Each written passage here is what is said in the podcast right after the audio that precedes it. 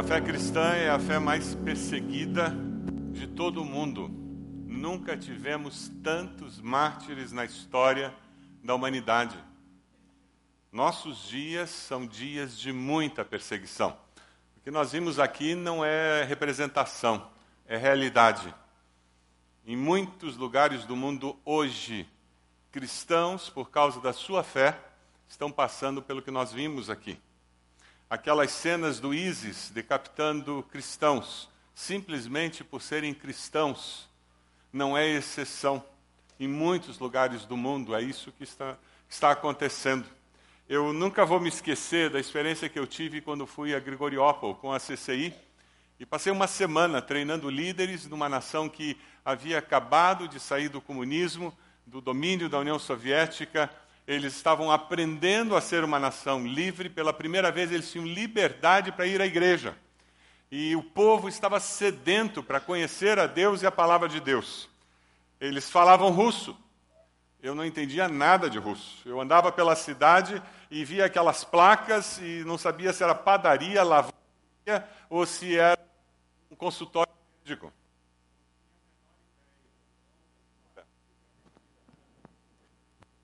Isso eu tenho ideia.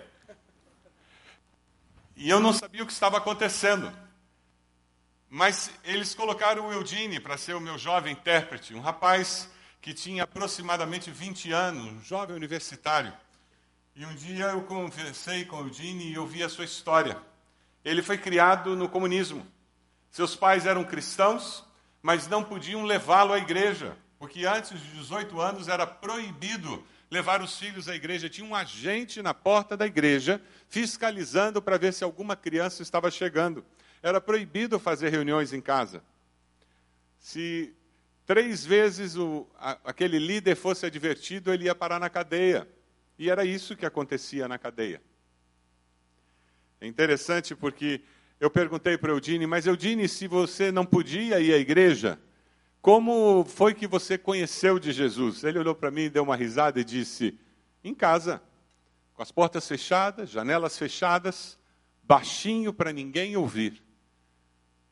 Os meus pais, todos os dias, faziam culto comigo. Todos os dias eles me ensinaram a amar e temer a Deus. Quando eu cheguei aos 18 anos, a primeira coisa que eu fiz foi ir à igreja porque agora eles não podiam mais me proibir. O Eudine se tornou um crente em Jesus, um discípulo de Jesus, por causa do ministério que seus pais tiveram. O que aconteceria com seus filhos se você fosse proibido de trazê-los à igreja? Com o que você faz em casa com eles, eles aprenderiam a amar e temer a Deus? Seria suficiente? Você está ensinando a sua fé em casa pela sua maneira de ser e pelo tempo que você investe compartilhando a sua fé em Jesus com os seus filhos. Muita gente morreu por causa da fé, para que Eudine tivesse liberdade religiosa.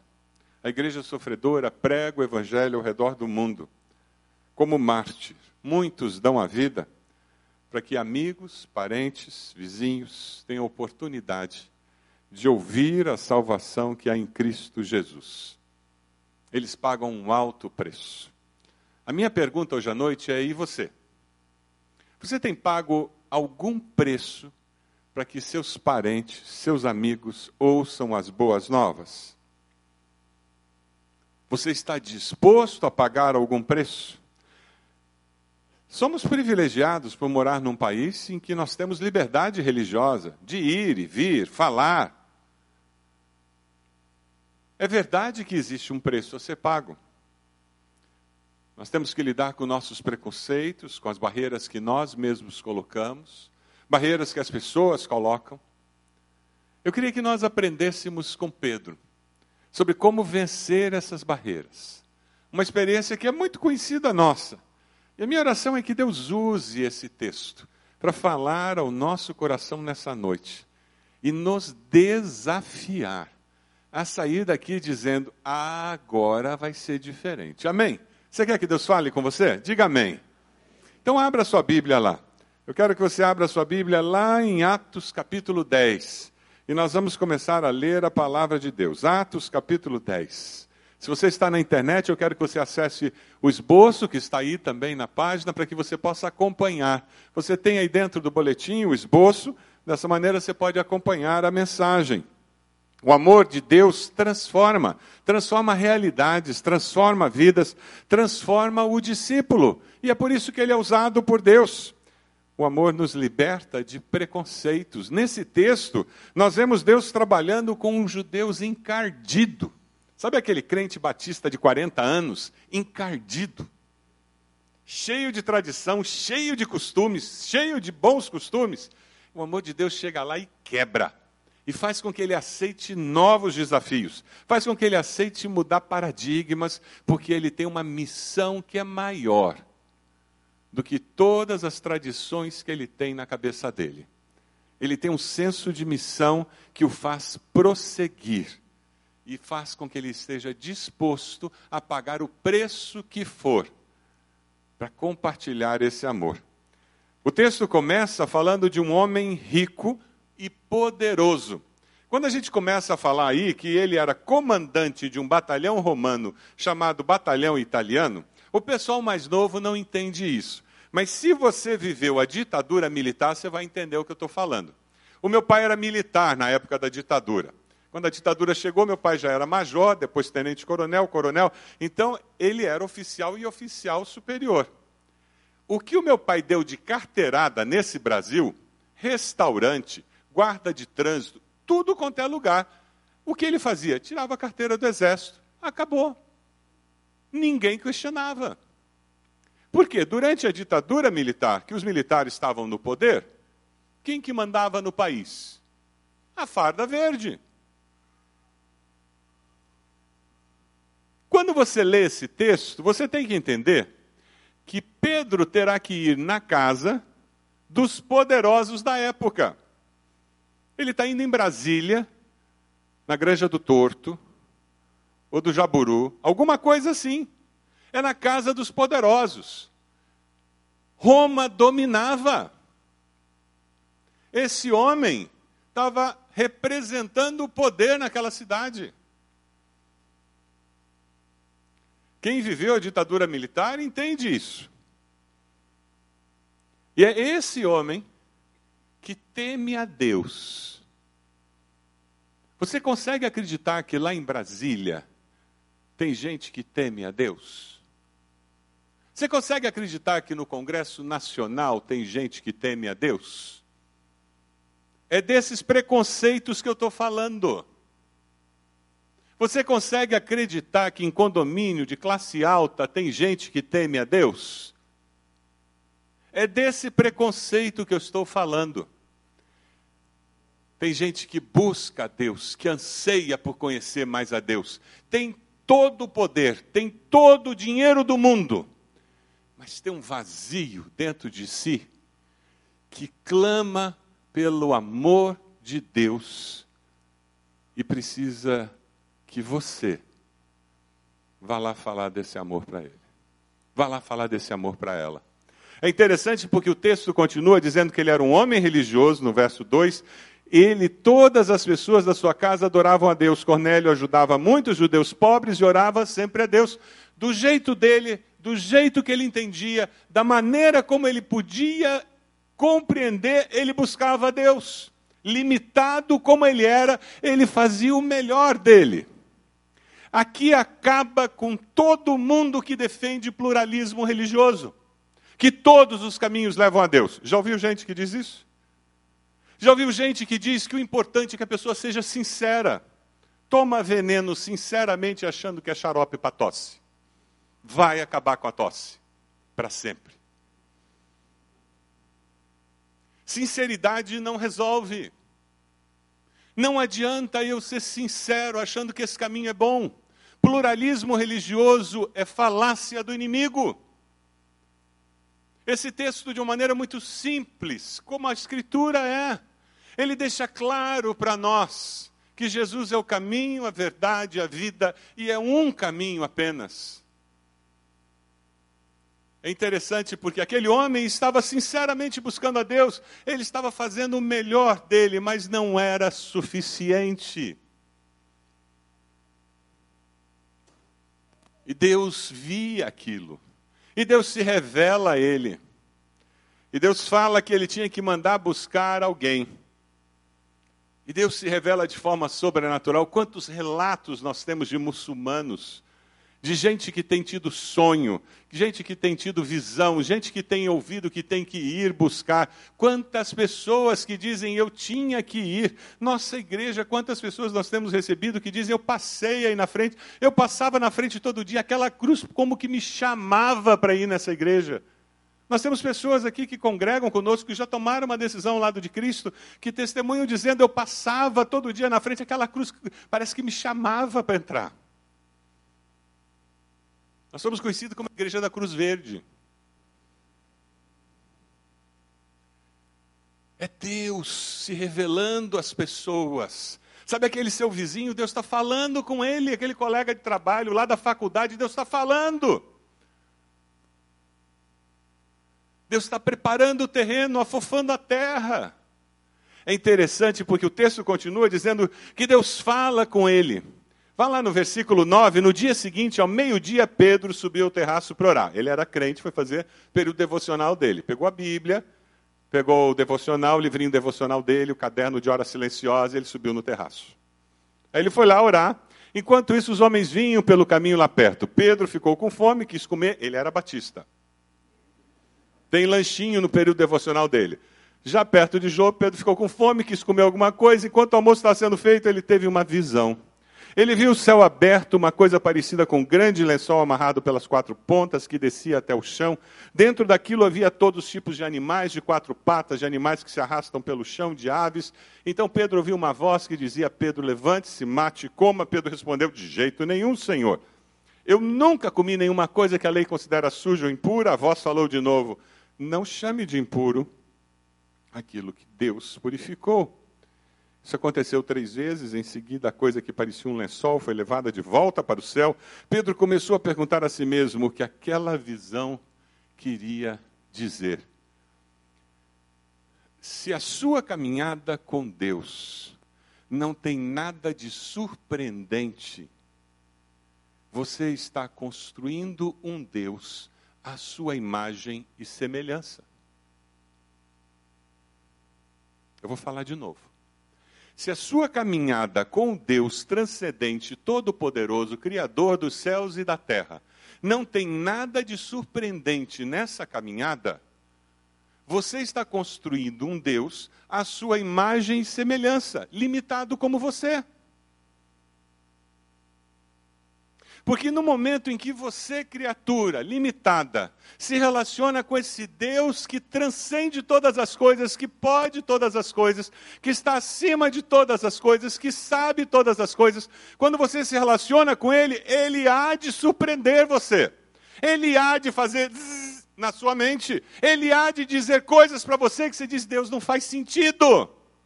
Deus, agora eu não entendi. Deus, por essa eu não esperava. Ele há de deixar você até a véspera da resposta. Porque ele vai deixar você pendurado pela fé. Porque teu Deus não é programadinho por você. E ele não está a serviço seu.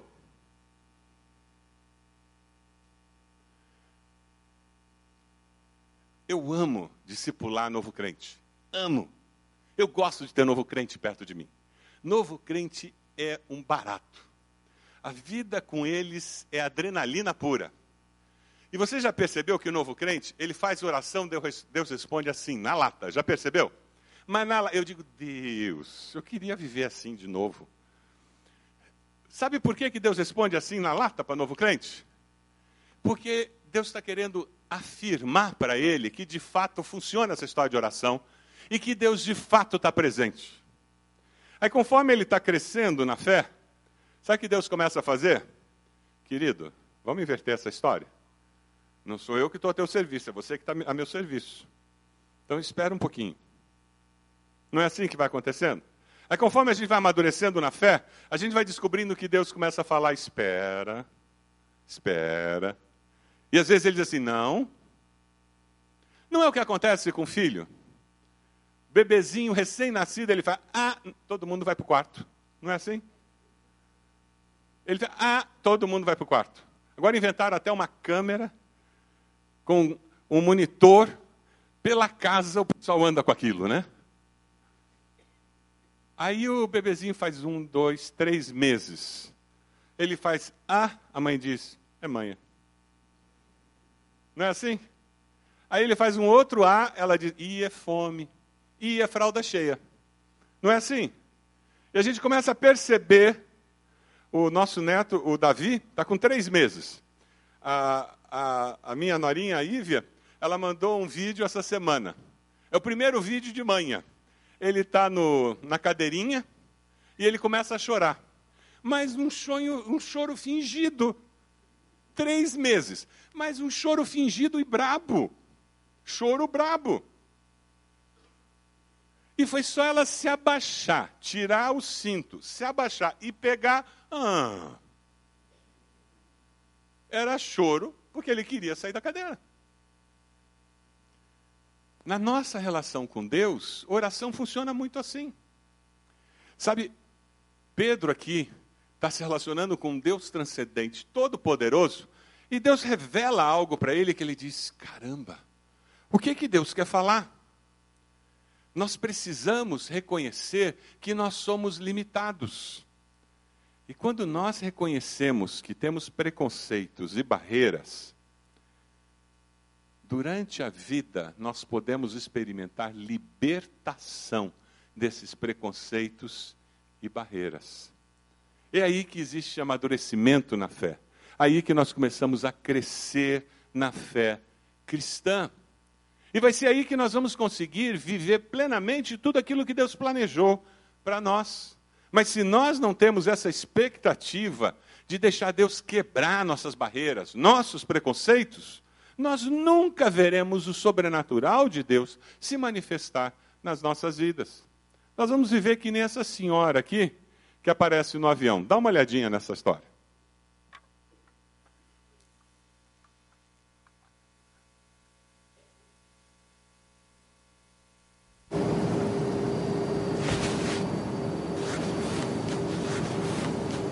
Hospedeira, arranje outro lugar. Minha senhora, a classe económica está lotada. Desculpe, eu não vou viajar ao lado do negro. Faça qualquer coisa. Eu vou falar com o comandante. Comandante manda dizer que conseguimos arranjar lugar na primeira classe. Ah, e pede imensas desculpas. Realmente é inconcebível um passageiro viajar ao lado de uma pessoa tão desprezível. O senhor acompanhe, por favor?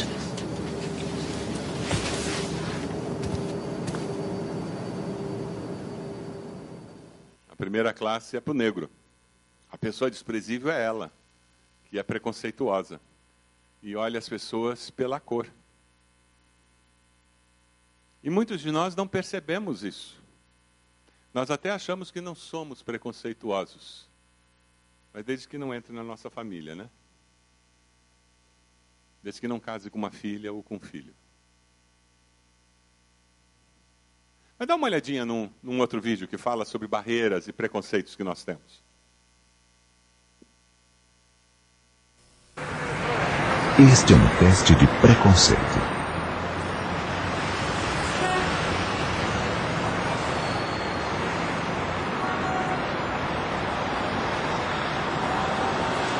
O cartaz diz aqui nessa cadeira sentou uma pessoa com AIDS.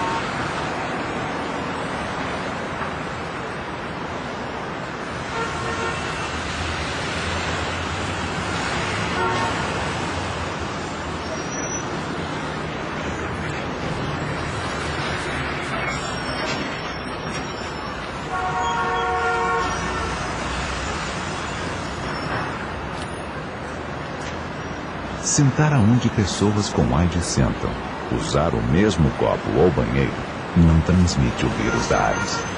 Mantenha a distância do preconceito, não das pessoas. AIDS. O preconceito tem cura.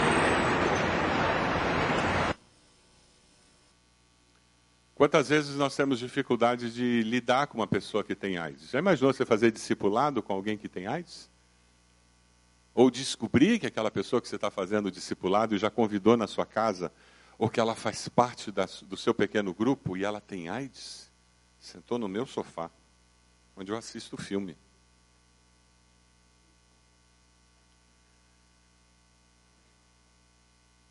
Você sabia que a nossa igreja tem um curso de costura e tem uma empresa funcionando aqui durante a semana com, com apenados que usam tornozeleira eletrônica, que estão no processo de reintegração na sociedade? E muitos deles frequentam nossos cultos?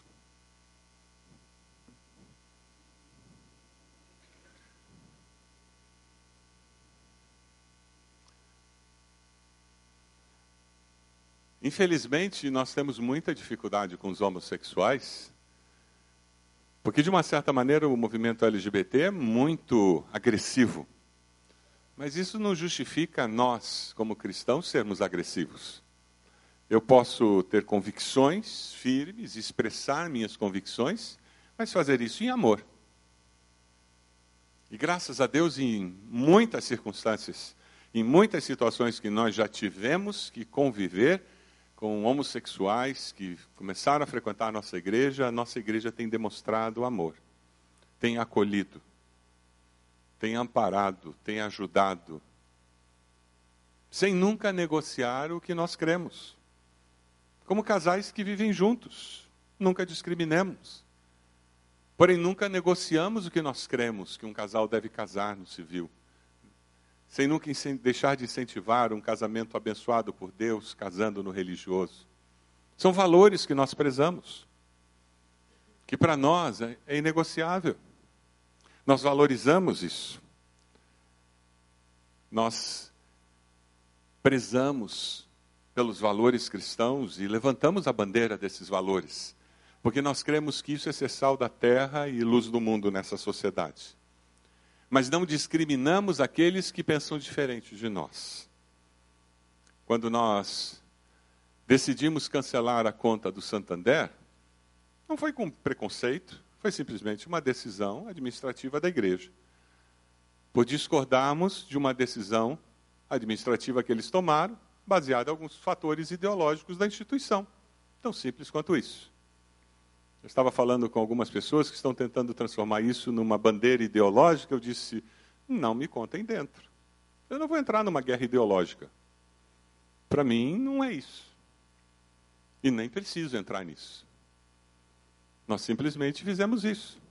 Da mesma forma como tem alguns acampamentos belíssimos na região metropolitana que nossa igreja não usa, porque eles não dão nota fiscal. Nós temos um princípio em nossa igreja. Nós só fazemos alguma negociação com, com pessoas jurídicas que dão nota fiscal. Faz sentido? Então, nós não usamos esses acampamentos. E são lugares bonitos. Mas eles dizem: não, vocês recolhem a inscrição de todo mundo e nos entregam o dinheiro. Nós dizemos: isso é ilegal. O nome disso é Caixa 2. E nós já tivemos várias situações em que nós tivemos que lidar com isso. Como, por exemplo, funcionários que pedem a demissão. Já ouviu acordo entre empresa e funcionário?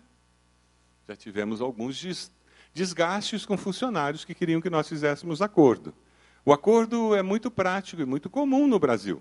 Você vai no sindicato, diz para o sindicato que você está demitindo a pessoa. Aí na porta do sindicato, depois de assinar toda a papelada do sindicato, o funcionário devolve o cheque dos 40% para a empresa. E fica tudo bem. E a empresa pega aqueles 40% e põe no caixa 2.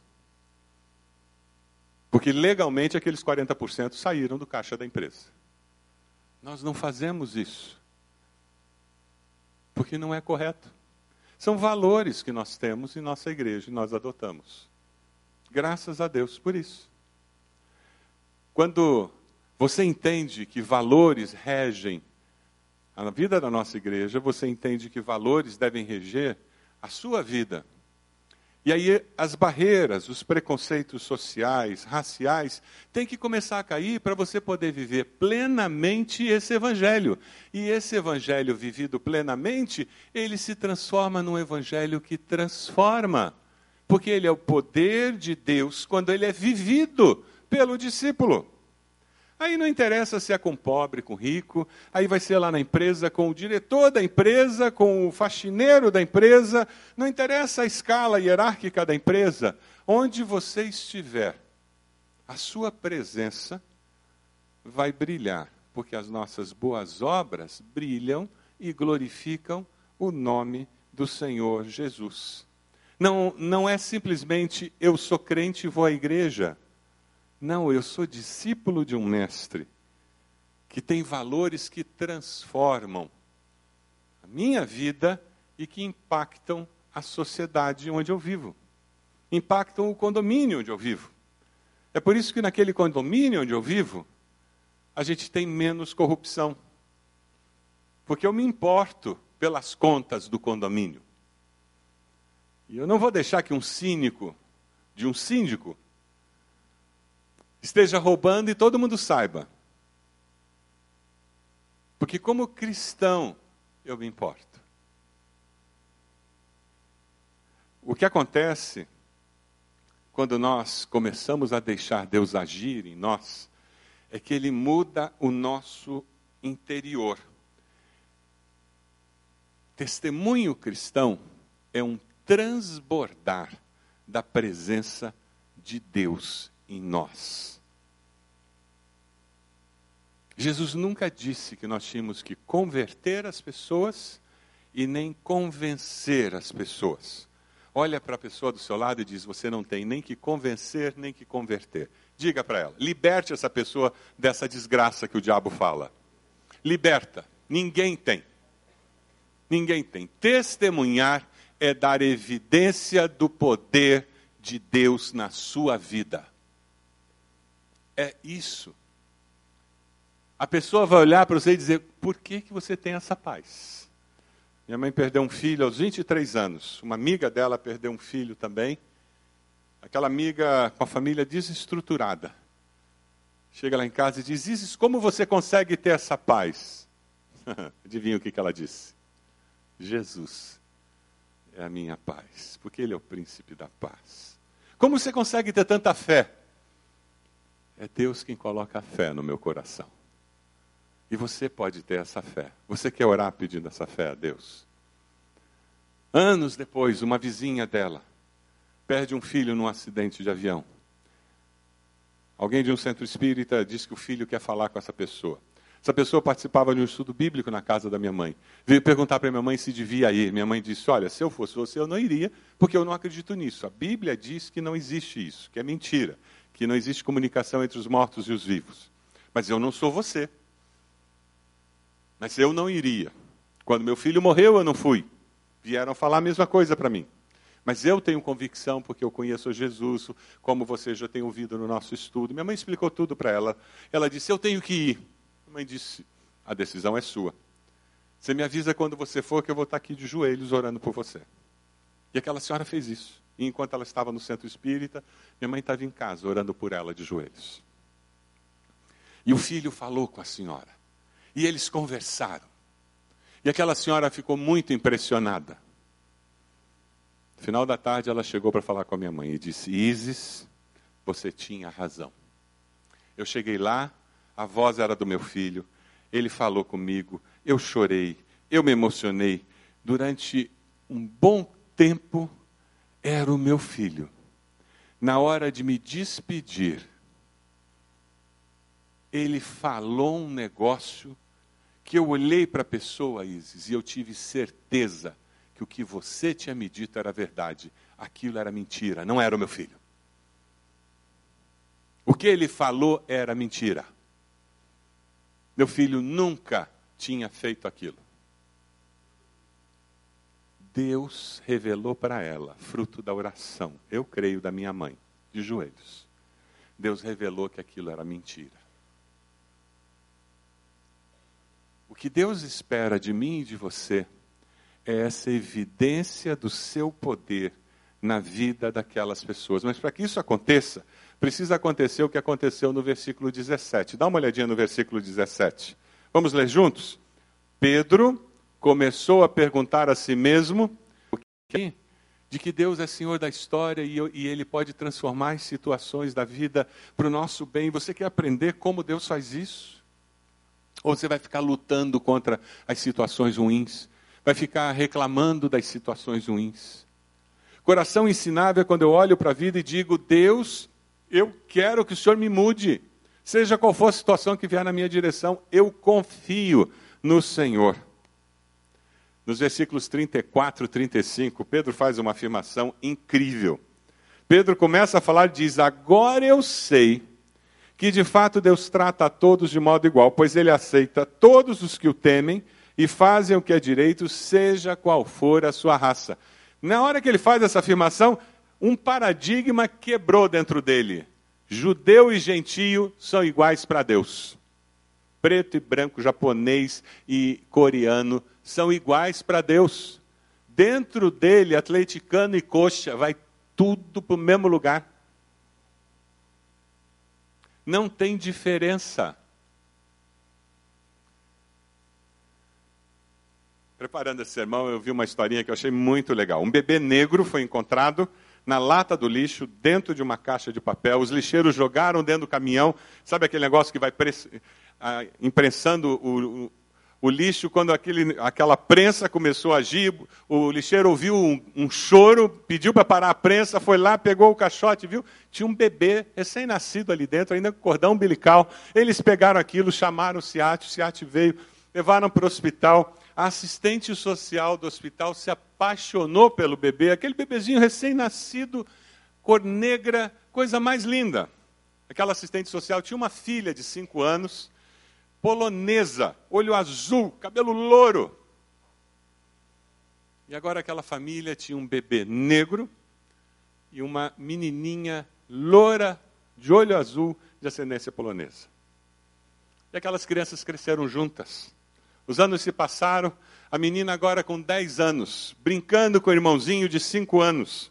E a menina de 10 anos olha para aquele irmãozinho que ela tanto amava ela pega aquele irmãozinho e diz: Olha, eu gosto tanto de você.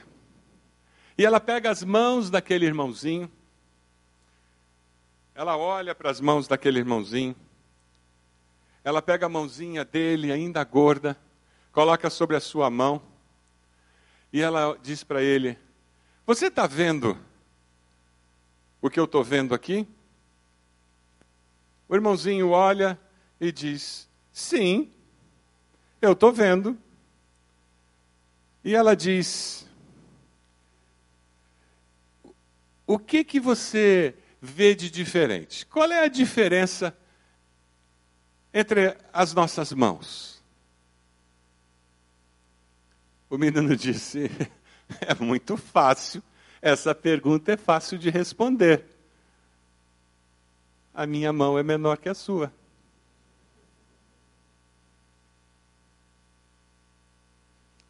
Para nós, adultos, provavelmente a resposta seria outra.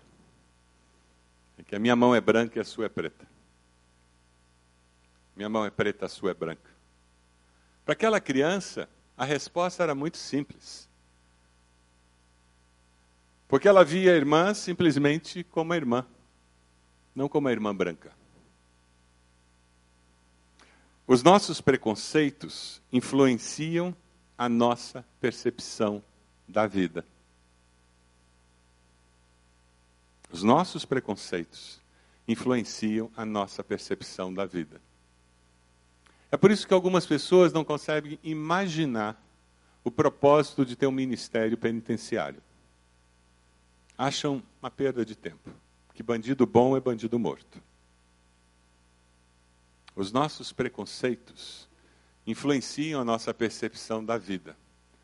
Porque cigano tem mais é que morrer mesmo. Para que evangelizar cigano? As nossas, nossos preconceitos influenciam a nossa percepção da vida. Drogado não tem recuperação mesmo. Evangelizar prostituta para quê? Mulher, quando se perde, não tem jeito. Mulher, quando dá para ser vagabunda, ninguém recupera. Os nossos preconceitos influenciam a nossa percepção da vida. Olha, quem é do mundo é pornográfico, é desonesto, é sem vergonha, é adúltero. Os nossos preconceitos influenciam a nossa percepção da vida. Todo homossexual é mentiroso, escandaloso. Os nossos preconceitos influenciam a nossa percepção da vida. Cuidado.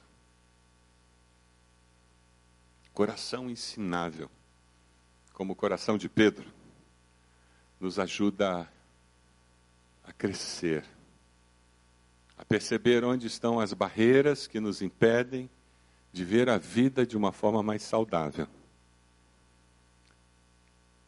Nós só vamos conseguir gerar vida eterna na vida dos outros quando essas barreiras começam a cair. E nós começamos a ver o outro como Deus o vê. Começamos a ver as pessoas como Deus vê cada uma delas. Começamos a amá-las como Deus as ama. A obra missionária começa com meu vizinho, meu colega de trabalho, com aquele meu parente, com aquela pessoa que mora na minha casa, e vai até os confins da terra.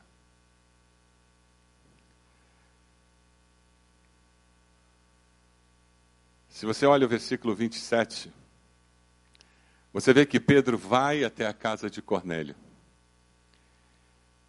Pedro chega naquele condomínio de classe alta, com segurança armado na porta.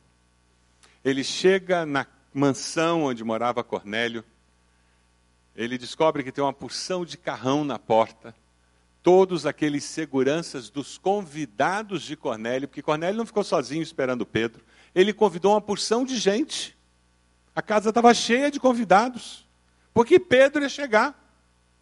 Então tinha uma porção de carro parado na porta, e esse tipo de gente vem com carro com motorista e com segurança. Eles não viajam dirigindo carro, não. Tinha helicóptero no heliporto, porque alguns deles vêm de helicóptero. E a casa de Cornélio cheia de gente. Essa é a versão popular de Cornélio. Versão contemporânea. Ele chega naquela casa e a casa está cheia de gente. Versículo 33, o texto diz: Então eu mandei chamar você logo e você fez muito bem em vir. Agora estamos todos reunidos aqui na presença de Deus, prontos para ouvir o que o Senhor mandou você dizer. Quando eu estava lendo esse texto, eu fiquei pensando naquela situação em que você tem o teu pequeno grupo se reunindo na sua casa essa semana. A sua expectativa é de convidar as pessoas porque o Senhor tem alguma coisa para dizer para os vizinhos? Tem alguma coisa para dizer para os seus amigos de trabalho? E você vai convidar todo mundo, mas convidar como Cornélio convidou? Com expectativa.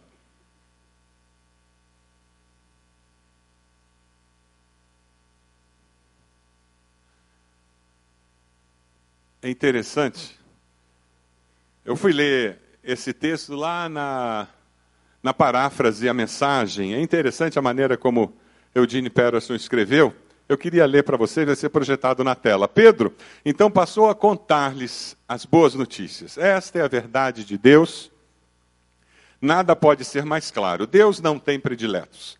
Não importa a sua etnia ou sua origem, se tem sede de Deus, estão prontos a fazer o que ele diz, a porta está aberta. A mensagem que ele enviou aos israelitas é que por meio de Jesus Cristo todas as coisas estão sendo restauradas.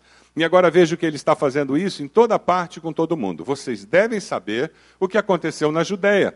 Começou na Galiléia, quando João apareceu pregando uma mudança de vida radical. Depois chegou Jesus de Nazaré, ungido por Deus, com o Espírito Santo. Ele percorreu a nação, ajudando o povo e curando todos os que eram oprimidos pelo diabo. Ele podia fazer isso porque Deus estava com ele. Nós mesmos fomos testemunhas de tudo que ele fez na terra dos judeus em Jerusalém, onde o mataram pregando numa cruz. Mas três dias depois, Deus o ressuscitou e ele foi visto, mas não por todos. Ele não se apresentou publicamente como antes. Nós somos testemunhas escolhidas por Deus. Fomos nós que comemos e bebemos com Jesus depois que ele voltou dos mortos. Ele nos deu a tarefa de anunciar essa verdade, de apresentar o solene testemunho de que ele é aquele que Deus designou o juiz dos vivos e dos mortos. Mas não estamos vivos sozinhos nisso. Afirmamos que é somente por meio dele que recebemos o perdão dos pecados, o que é confirmado por todos os profetas. Mal a mensagem foi anunciada, o Espírito Santo desceu sobre os ouvintes. Isso foi uma confirmação para Pedro. Um novo Pentecostes acontece ali no meio de gentios. Um novo Pentecostes acontece porque aquelas pessoas recebem o Espírito Santo como os judeus haviam recebido.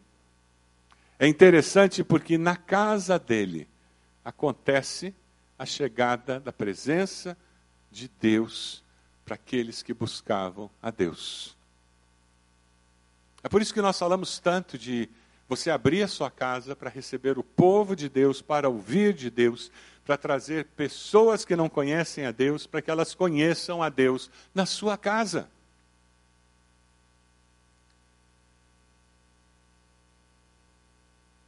A pergunta é se você tem convidado seus parentes e amigos mais íntimos para ouvir do amor de Deus. O versículo 24 diz que Cornélio, os parentes e os amigos mais íntimos que ele tinha convidado estavam esperando Pedro.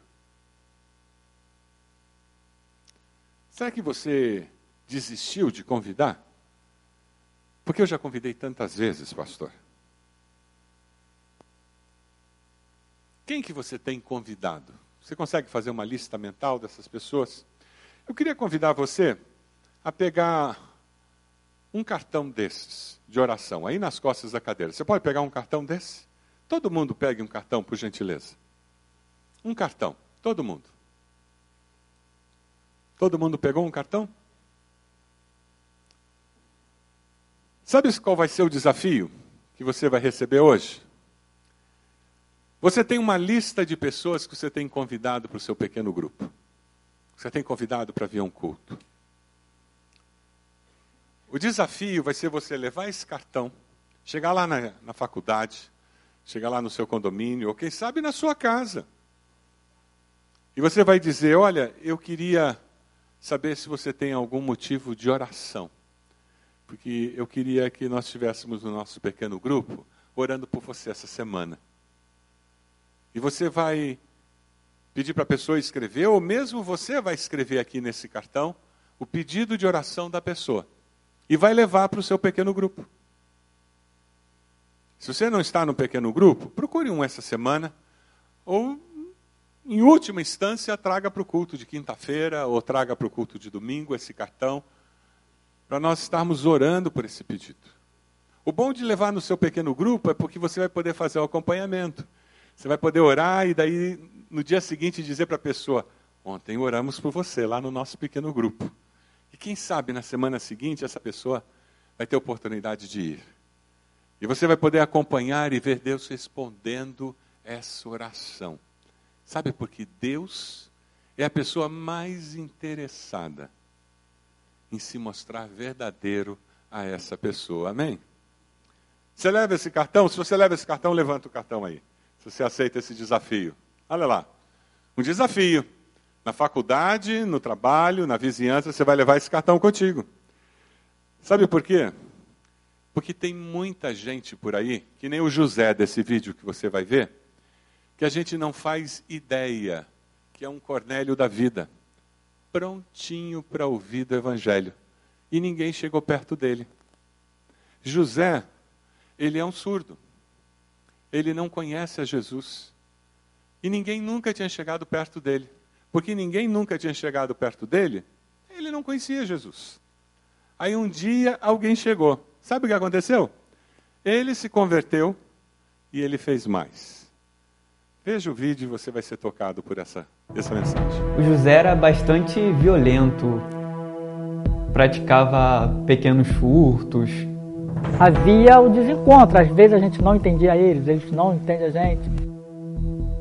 Eu não tinha noção de quem era Jesus. Nunca ninguém tinha me falado sobre ele.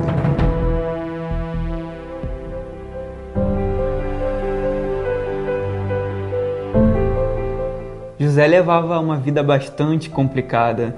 Além disso, ele sempre era influenciado por outras pessoas a fazer coisas erradas, se envolver em confusões, violências.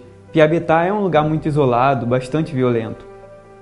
Como José nunca tinha recebido ajuda, informações sobre Jesus e como ter sua vida transformada, ele vivia ali, à mercê da violência, apesar de estar sedento por mudança. A gente sempre falava, irmãos, como é que eu vou evangelizar meus filhos dentro de casa? Aquela dificuldade, os irmãos também não tinham conhecimento.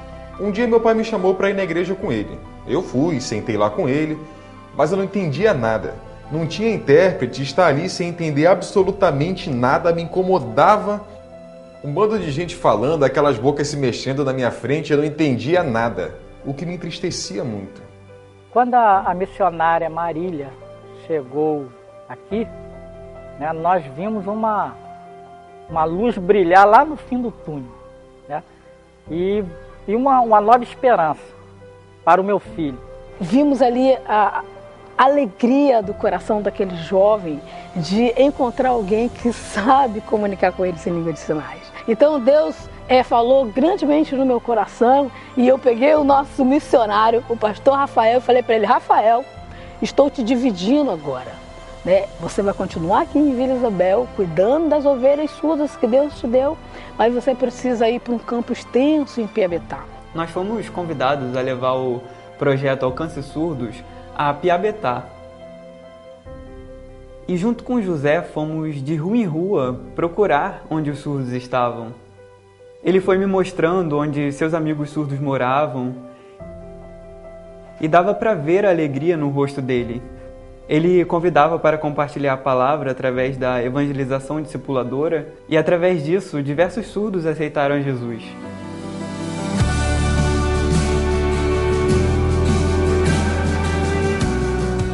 E a gente não sabia que em volta aqui, perto da gente, tinha surdos que a gente desconhecia, a gente não sabia, a gente foi saber através desse trabalho. A gente sempre encerra o Alcance Surdos com um batismo. E com muita alegria, José disse: Eu quero me batizar. E nós o batizamos.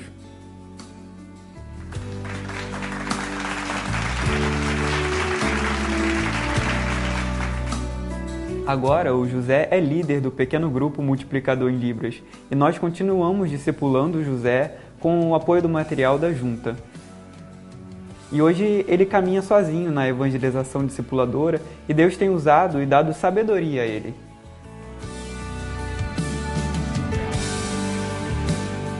Quando a gente tem um filho que escuta no caminho do Senhor, já é uma benção muito grande. Agora vocês imaginam você ter um filho surdo né? Que hoje em dia ele leva a palavra do Senhor, trazendo os amigos surdos, né, para junto dele e falando do amor de Deus. É um orgulho muito grande. O trabalho de um missionário para o surdo é muito importante. Ir ao encontro das almas, levar Jesus, e a todos os lugares desse Brasil para cumprir o ID. Muitos surdos ainda estão perdidos porque não conhecem a Jesus.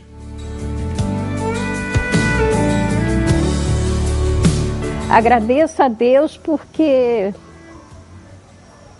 a gente sabe que Deus Deus ele tem trabalhado, tem trabalhado, Deus tem feito maravilhas e é só Deus mesmo, porque não tinha esperança de ver meu filho do jeito que ele é.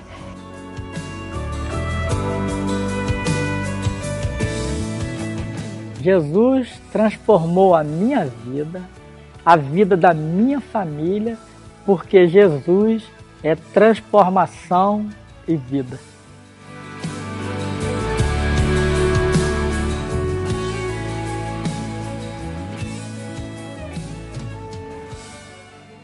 Coisa linda, não é mesmo? Jesus tem esse poder para transformar. Eu queria pedir que você fechasse seus olhos momento de desafio, momento de consagração. Você aplicar essa mensagem à sua vida. Primeiro desafio é se você está disposto a ter um coração ensinável, deixando que Deus o ajude a quebrar seus preconceitos, as barreiras que você tem na sua mente, que tem impedido você de experimentar tudo que Deus tem para você, a plenitude do projeto de Deus para sua vida. Eu quero desafiá-lo a dizer: Deus me ensina, ensina coisas novas. Deus, como Pedro, teve disposição para aprender coisas novas, para mudar um jeito que ele tinha vivido a vida toda e ele não era mais criança. Mas ele aceitou novos desafios e ele experimentou novas coisas com o Senhor.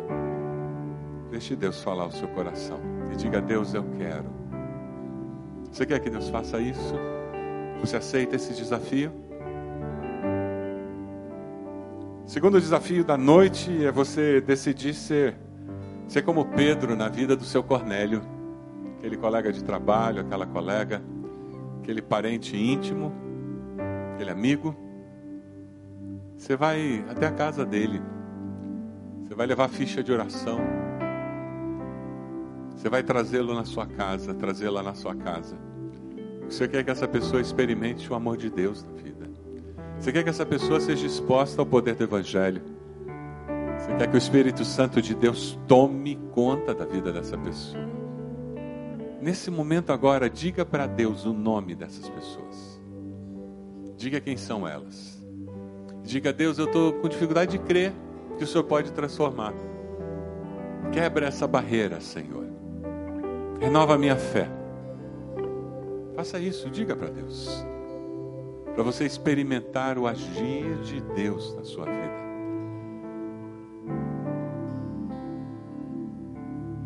Você aceita a chamada de Deus para cumprir o propósito de Deus. O desafio hoje é que você seja a resposta de Deus na vida das pessoas que estão perto de você. Se você quer ser resposta de Deus na vida dessas pessoas, eu vou desafiar você a se colocar de joelhos onde você está. Com esse gesto você vai dizer: Deus, eu me ponho de joelhos na tua presença, pedindo que o Senhor use a minha vida. Eu me consagro ao Senhor. Eu quero ser resposta do Senhor na vida e diga o nome da pessoa. E com esse gesto você está dizendo: Eu quero que o Senhor use a minha vida para dar evidência do teu poder. Que a minha vida manifeste o poder do Senhor lá no meu trabalho é lá com o dono da empresa, Deus. Lá no meu trabalho com aquele colega. Lá no meu trabalho com aquele porteiro da empresa. Lá no meu trabalho, Deus. Lá na minha faculdade com o professor. Aquele professor que é cínico, Deus. Aquele professor que debocha de crente. É com ele que eu quero que o Senhor evidencie o poder do, do Senhor. Deus, eu, eu me coloco de joelhos pedindo que o teu Espírito Santo me capacite, para que lá com meus vizinhos, sabe Deus, aquele meu parente lá longe, eu vou entrar na internet pelo Skype, pelo FaceTime, e eu vou falar com ele, com ela, mas eu vou conversar, porque eu quero que o teu poder se manifeste na vida dessa pessoa. Coloque-se de joelhos, dizendo: Deus, eu quero esperar a manifestação do teu poder na vida dessa pessoa. Diga para Deus o nome dessa pessoa. Diga a Deus: Eu me consagro ao Senhor para ser instrumento do Senhor. Eu quero que missões comecem na minha casa, comece na minha vida e vá até os confins da terra para que a glória do Senhor se manifeste na minha vida e até os confins da terra. Nós nos consagramos ao Senhor, nos colocamos de joelhos na tua presença, Senhor, reconhecendo o quanto precisamos do mover, do agir do Senhor, quebrando os preconceitos da nossa alma, as barreiras que existem dentro de nós para amarmos as pessoas como o Senhor as ama, para com sensibilidade percebermos as necessidades delas, para sermos, Senhor, resposta do Senhor para a alma de cada uma delas. Ó oh, Deus bendito, tem misericórdia de cada um de nós, Senhor. Ó Deus, assim como o Senhor desafiou Pedro, assim como o Senhor o capacitou para ser instrumento útil, testemunha útil para Cornélio, nós queremos que o Senhor nos envie daqui, para que nessa semana nós sejamos testemunhas úteis nas tuas mãos. Abençoa cada irmão e irmã que está assumindo esse compromisso contigo nessa noite. Ó oh, Deus amado, nós oramos, Senhor, por essas pessoas que serão contactadas. Que nós perguntaremos qual o motivo de oração que elas têm. Que nós nos ofereceremos para orar por elas, Deus. Que nessa oportunidade nós possamos demonstrar o teu grande amor por elas. Crie situações, Senhor, para que nós possamos ser discípulos demonstram o teu amor. Nós nos colocamos nas tuas mãos e nos consagramos a ti. E o fazemos no precioso nome do nosso Salvador, Cristo Jesus.